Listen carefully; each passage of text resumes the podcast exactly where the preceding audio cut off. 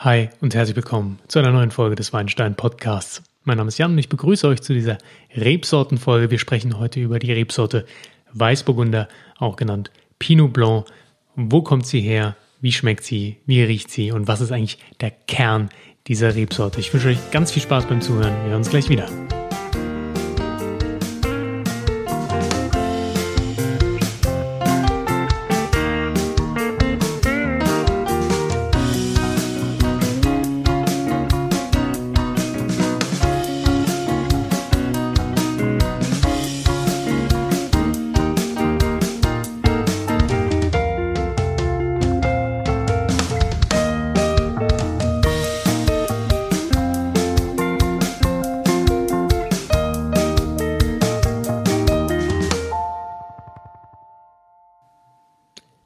Im Laufe des Weinstein-Podcasts haben wir schon einige Rebsorten besprochen. Wir haben über den Riesling gesprochen, wir haben über den Sauvignon Blanc gesprochen, über den Pinot Noir gesprochen und jetzt ist es an der Zeit, mal über den Weißburgunder zu sprechen, denn der hat in Deutschland, Österreich, Schweiz doch eine relativ große Bedeutung und deswegen dachte ich, komm, reden wir mal über den Weißburgunder, denn den seht ihr relativ oft auf der Menükarte im Restaurant, relativ oft im Weinregal, ob Supermarkt, ob Weinhändler, wo auch immer.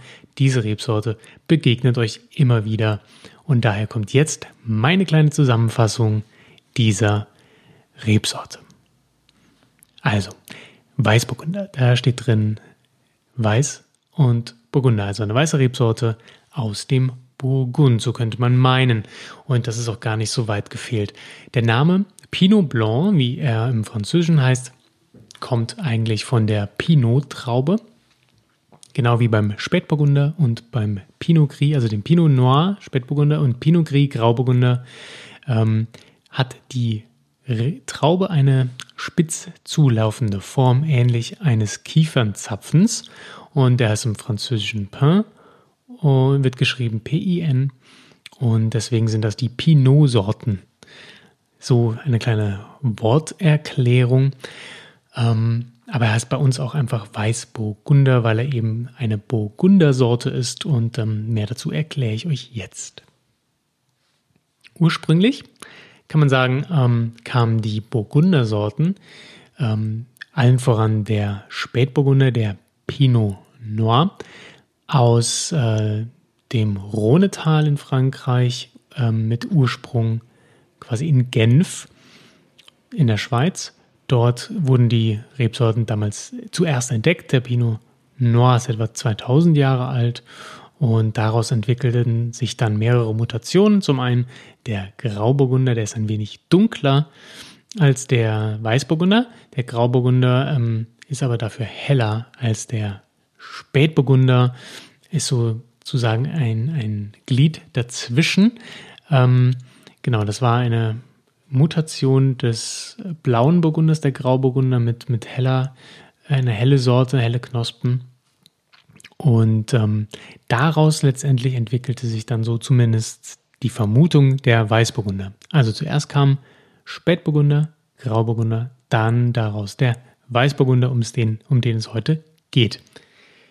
Seit etwa 1400, dem Jahr 1400, ist diese Rebsorte auch bekannt. Zumindest wurde da zum ersten Mal ein schriftliches Zeugnis irgendwo gefunden, wo der Weißburgunder erwähnt wurde. Das sind die drei echten Burgundersorten, wie man so sagt, ähm, die sich kaum voneinander ampelographisch unterscheiden. Erst bei der Reife, wenn dann die Trauben letztendlich entstehen, erkennt man dann ganz deutlich, die Unterschiede. Aus dem Rhonetal brachten dann die Zisterziensermönche den Wein in den Rheingau und von dort verbreitete er sich dann in ganz Europa, auch im Burgund. Früher wurde der Weißburgunder oft mit Chardonnay zusammen im Weinberg ausgebaut, sodass man nicht immer unbedingt merkte, welche Rebsorte jetzt hier gerade wächst und in den Wein kommt. Das merkt man heute auch noch bei manchen Cuvées. Als Beispiel hatte ich letztens auf meinem Instagram-Kanal gepostet ähm, von Keller in Rheinhessen den Weißburgunder Chardonnay. Das ist eine Cuvée aus beiden Rebsorten und das passt auch, da die gerne oft zusammen angebaut wurden. Ähm, die Franzosen bevorzugten doch dann irgendwann den Chardonnay eigentlich in ihrer in ihren Regionen. Einerseits sind sie teilweise ein wenig südlicher gelegen und da behält der Chardonnay ein wenig mehr die Säure. Andererseits reift der Chardonnay auch ein bisschen früher, ist weniger Botrytis anfällig und das ähm, hat den Franzosen gefallen. Insofern ist der Pinot Blanc kaum noch in Frankreich zu finden. Speziell in seinem Gebiet in Burgund, ähm, wo er auch unseren Namen noch her hat, findet man ihn eigentlich kaum. Wo man den Pinot Blanc in Frankreich noch findet, vor allen Dingen, ist im Elsass und das hat auch einen Grund und eine Verwandtschaft zu unserem deutschen Anbaugebiet. Denn wie ihr vielleicht noch aus der Elsass-Folge wisst, falls nicht, könnt ihr gerne mal im Podcast zurückgehen in der Zeit und euch die Elsass-Folge anhören. Dann wisst ihr, dass das Elsass ähm, vom Klima sehr verwandt ist mit dem deutschen Weinanbaugebiet Baden. Und dort tatsächlich haben wir auch mit die größten Rebflächen von Weißburgunder. Ähm, da seht ihr also die Parallele zum Elsass und auch, dass dort die Böden und das Klima einfach sehr gut dazu geeignet sind. Generell die, die Rebfläche von Weißburgunder in Deutschland hat extrem zugenommen. Wir haben hier die größte Anbaufläche weltweit für Weißburgunder. Und seit 2001 hat sich die Rebfläche quasi verdoppelt. Das zeigt also, dass der Weißburgunder ja auch ein ein trendiger Wein ist, einfach ein Wein, der, der gut ankommt bei den Leuten, der sich einfach ähm, modernisiert und ähm, immer mehr Freunde findet. Das hat wahrscheinlich mehrere Gründe. Ähm, hat auch ein bisschen was mit ähm, dem deutschen Weinbaugesetz zu tun, wozu ich jetzt komme. Wie ihr vielleicht wisst, ähm, gibt es in Deutschland Prädikatsweine. Das fängt, fängt an beim ähm, Qualitätswein und dann geht das hoch Kabinett, dann kommt irgendwann die Spätlese, Auslese, ähm, Beerenauslese, Trockenbeerenauslese, ja, und die werden alle gemessen an ihrem Grad Öxler, an ihrem Zuckergehalt in der Beere. Und ein Wein, der eben ein hohes Prädikat hat, lässt sich teuer verkaufen und ist eine besonders hohe Qualität. Mittlerweile geht das ein bisschen zurück. Der VDP sorgt auch dafür, dass das ein wenig zurückgeht, indem Lagenweine ähm, bevorzugt werden und auch teurer verkauft werden können. Einfach Weine, die das Terroir widerspiegeln und nicht so sehr den Zuckeranteil. Dennoch haben die Prädikate in Deutschland eine relativ hohe Relevanz und auch ja, ein einfach historisch gebundenes Prestige, das dann ein wenig vom Zucker abhängt. Und das Schöne am Weißburgunder ist es nun, dass er relativ spät reift, eine lange Reifephase hat und daher sehr viel Zucker bilden kann. Ne? Relativ ertragsreiche Rebsorte auch noch dazu. Wir können also relativ viel Wein mit relativ viel Zucker produzieren und dadurch Prädikatsweine herstellen. Das heißt natürlich, ähm, ich kann in mein Weinportfolio als Winzer auch ganz viele, weiß ich nicht, Spätlesen, Weißburgunder eintragen, was vielleicht den einen oder anderen Weinkäufer, der eben nach solchen Prädikaten schaut, ähm, dazu veranlasst, diese Weine zu kaufen. Das ist jetzt ein wenig kritisch betrachtet, das Ganze. Ähm, allerdings kommt die Verdopplung der Rebflächen sicher auch daher, dass der Wein einfach beliebt ist, ähm, dass er ein guter Essensbegleiter ist und ähm, ja, immer ein bisschen auch neu gedacht wird mittlerweile. Ich möchte es also gar nicht nur auf den Zuckergehalt zurückführen. Kommen wir zu den Böden, die der Weißburgunder bevorzugt. Der ist ähnlich anspruchsvoll wie der Pinot Noir. Er möchte nämlich ähm, warmes Klima, er möchte mittelschwere Böden, tiefgründige Böden, am liebsten auch ein bisschen Kalk.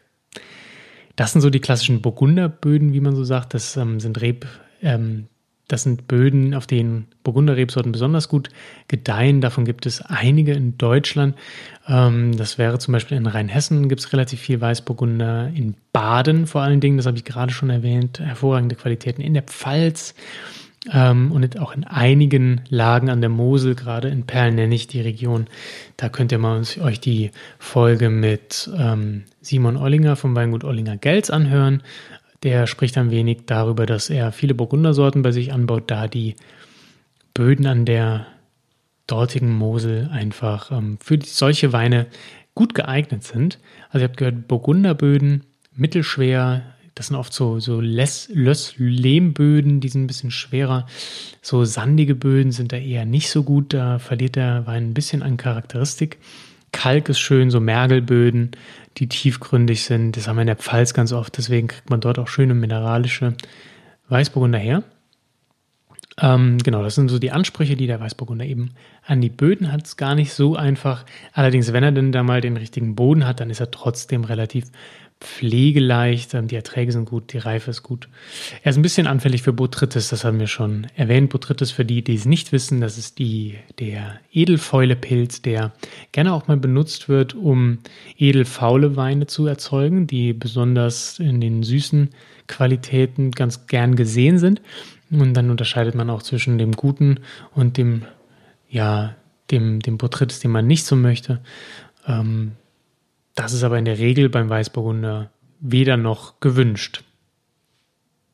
Wie schmeckt denn jetzt ein Weißburgunder? Ihr habt gehört, ähm, die sind anspruchsvoll, die mögen warmes Klima und deswegen sind auch meiner Meinung nach die Weine weiter südlich Deutschlands noch ein bisschen ja, extraktreicher, besser in meinen Augen. Also ich mag die einfach lieber. Das heißt aber nicht, dass es nicht auch Stile gibt, äh, die ein bisschen kühler daherkommen, die auch gut sein können. Generell sind Aromen ähm, des Weißburgunders ähm, Apfel, so ein grünerer Apfel, Birne. Manchmal kommt so ein bisschen Zitrusfrucht durch.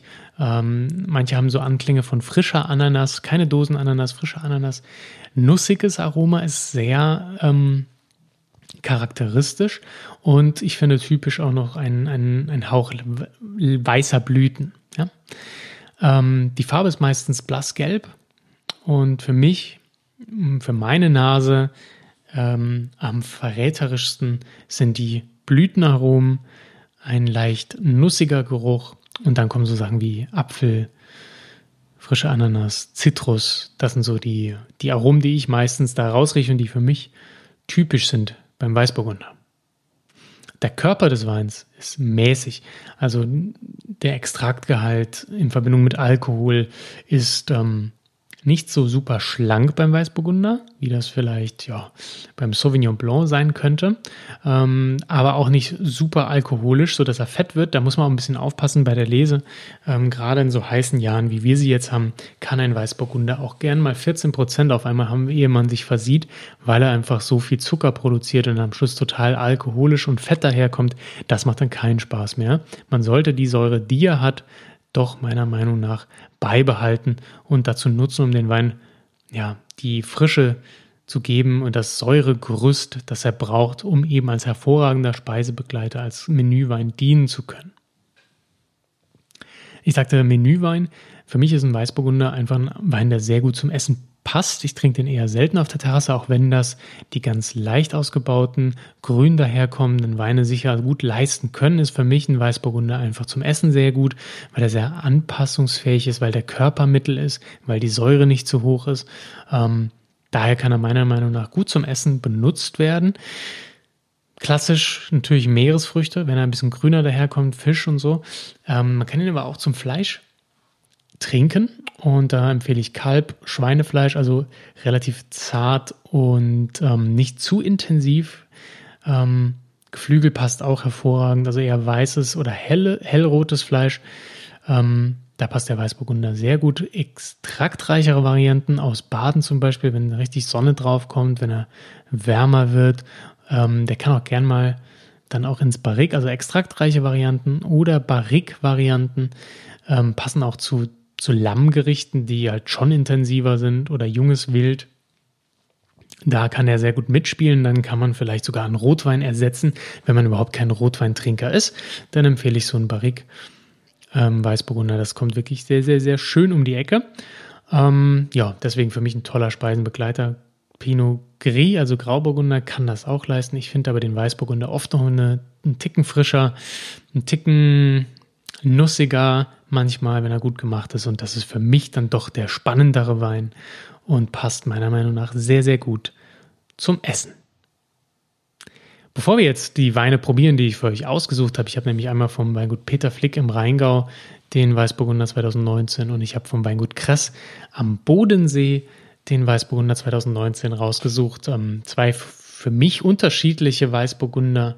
Ähm, bevor wir dazu kommen, möchte ich euch nochmal kurz zusammenfassen, was wir gerade gelernt haben. Ich versuche für euch mal den Kern der Rebsorte hier kurz zusammenzufassen. Also, für mich ist der Weißburgunder ein Essensbegleiter, da er sehr vielseitig ist, mittleren Körper hat, nicht zu sauer ist. Das macht ihn passend zu sehr vielen Gerichten. Der Körper ist mäßig, er wirkt mundfüllend und kann deswegen auch gut bisschen kräftigere Speisen mittragen. Je nach Ausbau im Holz kann er auch ähm, zu rotem Fleisch passen und er ist eine frische, verspielte Sorte, ähm, die in verschiedenen Anbaugebieten eher leichter bis stärker angebaut werden kann. Das sind alles Gründe, die auch dafür sprechen, dass man den Wein auch gerne als Sektgrundwein nimmt. Ja, das ist jetzt keine, nicht mehr der Kern, den haben wir jetzt abgeschlossen, ähm, aber mich haben auch Fragen über Instagram erreicht und zum da war eine dabei, ob jetzt zum Beispiel der Weißburgunder ähm, eigentlich nur für, für als Grundwein genommen wird für Sekt. Ähm, den kann, kann ich widersprechen. Das, glaube ich, habe ich gerade dargelegt, dass ähm, eben zum Essen Weißburgunder sehr gut funktioniert. Aber nichtsdestotrotz wird er gerne auch benutzt für Sekt. Der klassische deutsche Riesling-Sekt ist eben doch sehr spitz, ähm, sehr eigen, sehr aromakräftig, farbintensiv und oft dann doch ähm, für manche ein wenig überfordernd. Oder auch zu sauer. Es gibt ja auch Menschen, die mögen nicht so saure Weine. Und dann kommt der Weißburgunder gut ins Spiel. Da kann man sehr schöne Sekte damit herstellen, die durch ein Hefelager sehr profitieren, ähm, die dann eine schöne Brioche-Note mit reinbekommen. Da wird der Wein ein bisschen fülliger, ein bisschen voluminöser, äh, Säure tritt leicht zurück und dann kriegt man doch eher die reife Aromen, die Hefearomen bei einer Flaschengärung mit ins Glas. Daher meiner Meinung nach auch ein wirklich guter Grundwein für den Sekt. Eine zweite Frage hat mich erreicht über Instagram. Es waren ein paar mehr, aber ich glaube, wir haben einige schon abgearbeitet. Ähm, aber eine, die noch herausstach, war, ja, wie lagerungsfähig ist denn ein Weißburgunder? Ähm, ja, gute Frage. Ein Weißburgunder ist lagerfähig insofern, und das ist, trifft bei den meisten Rebsorten zu, insofern der Wein im Weinberg gut behandelt wurde, indem da Selektion betrieben wurde, indem ähm, da ausgedünnt wurde, Ertragsreduktion gemacht wurde, sodass der, das Extrakt oder der Extrakt in der Beere hoch war und somit ähm, bekommen wir eine sehr gute Qualität hin, die dann auch letztendlich reifefähig ist. Dazu ist es auch wichtig, dass die Böden ähm, eben der, der Rebsorte entsprechen und wir genügend Mineralik einlagern können. Kalkböden sind toll für sowas mit einem schönen mineralischen Weißburgunder. Da kann man auch ein paar Jahre ähm, mit leben, der kann auch gut in den Keller und ich finde sogar, dass ein Weißburgunder, wenn er ein bisschen älter wird, ganz tolle Aromatik entwickelt. Er wird viel nussiger. Ähm, ja, wir kriegen so eine, so eine schöne ähm, Zitrusaromatik noch am Gaumen, aber gepaart mit einer schönen, nussigen, tiefgründigen Fülle. Das kommt dann, dann doch bei, bei einem reifen Weißburgunder schön raus. Deswegen kann ich das sehr empfehlen. Ähm, ich habe jetzt noch keinen Weißburgunder getrunken, der ist total ultra alt ist, so wie man manche Rieslinge gerne mal aus den 80er, 90er noch irgendwo erwischt oder findet. Die funktionieren sehr, sehr oft noch sehr gut. Beim Weißburgunder habe ich da leider noch kein Beispiel, aber Weingut Kranz war so freundlich und hat mir eine Flasche 2014er Weißburgunder aus der ersten Lage zugeschickt. Der Wein ist noch in der Post, der kommt jetzt bald an und dann werdet ihr diesen Wein auch in einem Verkostungsvideo sehen bei Facebook und Instagram. Also seid darauf gespannt. 2014er ähm, Weißburgunder, gereifter Weißburgunder kommt hier in dem Podcast-Format vor, aber, aber leider nur als Video. Da müsst ihr dann doch die anderen Kanäle euch mal anschauen. At WeinsteinPod, sowohl bei Facebook als auch bei Instagram. Darauf freue ich mich sehr. Jetzt kommen wir aber zu den beiden Weinen, die wir jetzt hier schon verkosten. Ähm, das sind zwei Weißburgunder nicht aus der ersten Lage, das sind Basisweine, die aber meiner Meinung nach doch schon schön ja, spiegeln, wie so ein Weißburgunder schmeckt und in der Regel auch gut zum Essen passen. Also viel Spaß bei dieser kleinen Verkostungsnotiz.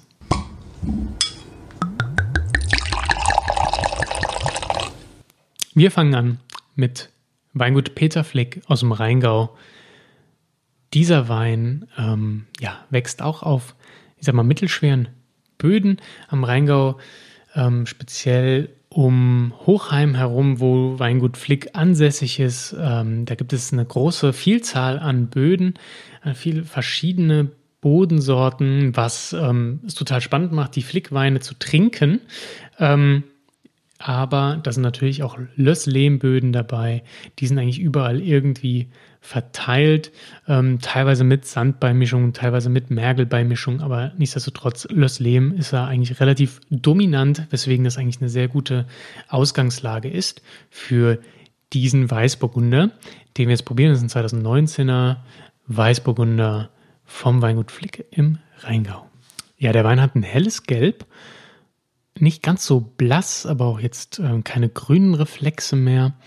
Der Wein riecht ähm, ja schon relativ sortentypisch. Ich habe eine grüne Nuss in der Nase. Ähm, also relativ grüne Aromen, vielleicht so ein bisschen Quitte noch mit drin. Ich habe ähm, in der Nase neben der Nuss noch so leichte Blütennoten, diese weiße Blüten, die ich erwähnt habe, aber auch was Pikantes. So eine leichte Schärfe spüre ich in der Nase noch, die dazukommt. Also so grüner Apfel, Quitte, bisschen was Scharfes und leichte Blütenaromen und eben so eine grüne Nussigkeit. Am Gaumen dann ähm, ist der Wein sehr präsent. Ich habe äh, eine milde Säure, empfinde ich. Ich habe ähm, vom Körper her dann doch ja einen mittleren Körper, fast schon Mittel plus. Der Wein hat 12,5 Alkohol, wirkt aber relativ, ja, schon voluminös kräftig. Ähm, ja, gibt ein warmes Mundgefühl. Ähm, die Säure, ja, ist, ist, ist sehr, sehr mild. Ich finde, der wirkt ein bisschen vielleicht zu alkoholisch, weiß ich nicht. Ähm, und diese pikante Note kommt im Abgang nochmal stark raus, sodass wir sowas leicht Scharfes haben. Ähm, der Wein ist aber erstmal mundfüllend, relativ rund und ähm, gibt ein ganz gutes Mundgefühl, äh, sehr mild und ja, sowas leicht äh, bitter-pikantes im Abgang. Guter Wein. Schauen wir uns mal noch den Weißburgunder vom Weingut Kress an am Bodensee. Bodensee ist der, das höchste, höchstgelegene und gleichzeitig südlichste Weinanbaugebiet in Deutschland. Ähm, wir sind beim Weingut Kress in Überlingen. Die äh, waren auch mal Teil des Hacknauer Winzervereins, den ich euch mal in einem Podcast vorgestellt habe, haben sich 1999 dann von denen gelöst und sind jetzt ähm, in Hacknau und Überlingen ansässig. Ich war in meinem Urlaub zu Besuch in Überlingen im Weingut und habe den Wein dort gekauft. Die Böden in, ähm, ja, am Bodensee sind nun mal relativ, äh, ja, Löss geprägt, kann man schon sagen. Generell die, die, ähm, die Region Baden ist eh toll für Weißburgunder, habe ich schon gesagt, kalkig. Ähm, wir haben so ein bisschen Moränenschotter am Bodensee, das ist gar nicht so schlecht. Es gibt dem dann doch mal so eine, so eine leichte Mineralik mit rein. Ähm, und eben in Baden generell sehr viel Löss, was, was der Weißburgunder sehr gerne mag. Ähm, wir schauen mal in diesen Wein rein, riechen mal rein, gucken mal, wie er aussieht. Also der Weißburgunder 2019 von Kress ist ähm, von der Farbe her eigentlich fast identisch mit dem Flickwein. Auch ein mittleres, helles Gelb.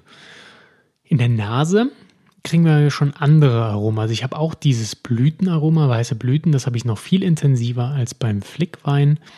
Ähm, so eine leichte Nussigkeit vielleicht. Es geht aber eher vielleicht in sowas Honigartiges. Äh, diese pikante Note finde ich gar nicht in der Nase. Ich finde diese typisch nussige Note nicht so die, direkt. Was mir aber ins Auge fällt, beziehungsweise in die Nase sticht, ja, das ist ähm, eine Steinobstnote, sowas in Richtung Aprikose. Ähm, das fällt mir besonders auf, ja, Aprikose, so, so, so gelbes Steinobst. Ähm, die Geschichten, weiße Blüten, sehr sanft in der Nase. Ähm, riecht schon mal ganz gut. Das probieren wir mal. Am Gaumen milde Säure, aber schon leicht mehr Säurestruktur, würde ich sagen, als bei dem anderen Wein. Hier haben wir ähm, einen sehr weichen Wein. Ist, es gibt eine schöne, ölige, weiche Textur im Mund. Ich finde die Balance toll. Ich finde den Wein überhaupt nicht alkoholisch. Er wirkt, wirkt, schlanker als der Flick, obwohl er statt 12,5 wie der Flick schon 13% Alkohol hat, wirkt er für mich schlanker im Mund. Er wirkt sehr weich. Ähm, ich kriege diese schöne Aprikosenfrucht äh, am Gaumen. Ich habe ich hab was jetzt doch was cremig, nussiges vielleicht am Gaumen. Ich habe diese ja, diese, dieser, dieser, diesen schönen Körper mit einer leichten, feinen Säurestruktur, was ihn zum Essen, glaube ich, ideal macht. Ja? Wir wollen ein bisschen strukturgebendes Element, ein bisschen was Haptisches im Mund brauchen wir einfach zum Essen und da kommt mir dieser Wein sehr gelegen. Ich glaube, der passt zum Essen wirklich hervorragend. Und ähm, die Aromatik ist schön, die ist mild. Und jetzt so im Nachgang beim Atmen, ja, merkt man dann doch so was leicht, ähm, ja, so eine leichte nussige Note hat man dann doch, die ich in der Nase nicht wahrgenommen habe. Ähm, schön rund, toller Wein, gefällt mir sehr, sehr gut. Ähm, ja, wirklich, wirklich super Weißburgunder, kein Holzeinfluss. Ähm, also jetzt, man schmeckt kein Holz raus und es macht ihn, glaube ich, zu einem guten bis sehr guten Einsteiger Weißburgunder, speziell zum Essen. Und das war es auch schon wieder vom Weinstein Podcast für heute. Wir haben den Weißburgunder besprochen. Jetzt sind wir doch bei 26 Minuten. Immerhin nicht schlecht. Ganz schön viel Weißburgunder Talk. Ähm, wenn ihr die Weine auch sehen wollt, wenn ihr die Bilder von den Weinen sehen möchtet, dann schaut doch bei Facebook und bei Instagram vorbei, at WeinsteinPod. Die Verkostung der beiden Weine, die ich gerade mit euch durchgeführt habe, die wird es auch in Videoformat geben in den nächsten Tagen, sowohl als auch bei Facebook und Instagram. Schaut mal rein. In den nächsten Tagen kommt dann auch der gereifte Weißburgunder vom Weingut Kranz. Da freue ich mich sehr drauf. Den werde ich euch auch hier vorstellen. Ähm, wieder bei Instagram und bei Facebook. Also schaut da unbedingt mal vorbei. Abonniert mein, mein Channel, meinen Instagram-Kanal. Abonniert bitte auch den Facebook-Account. Ähm, und ganz, ganz wichtig, auch diesen Podcast, damit ihr immer seht, wenn eine neue Folge alle zwei Wochen erscheint, damit ihr keine verpasst. Abonniert bitte den Podcast ähm, bei Apple, bei Spotify und bald auch bei Amazon. Bei Amazon kommt auch bald der Podcast. Das wird auch eine coole Nummer. Bin mal gespannt, wie viele da den Podcast hören werden. Also vielen Dank fürs Zuhören. Äh, ich hoffe, ihr habt Spaß dabei. Könnt mir gerne auch eine E-Mail schicken an jan.weinsteinblog.de.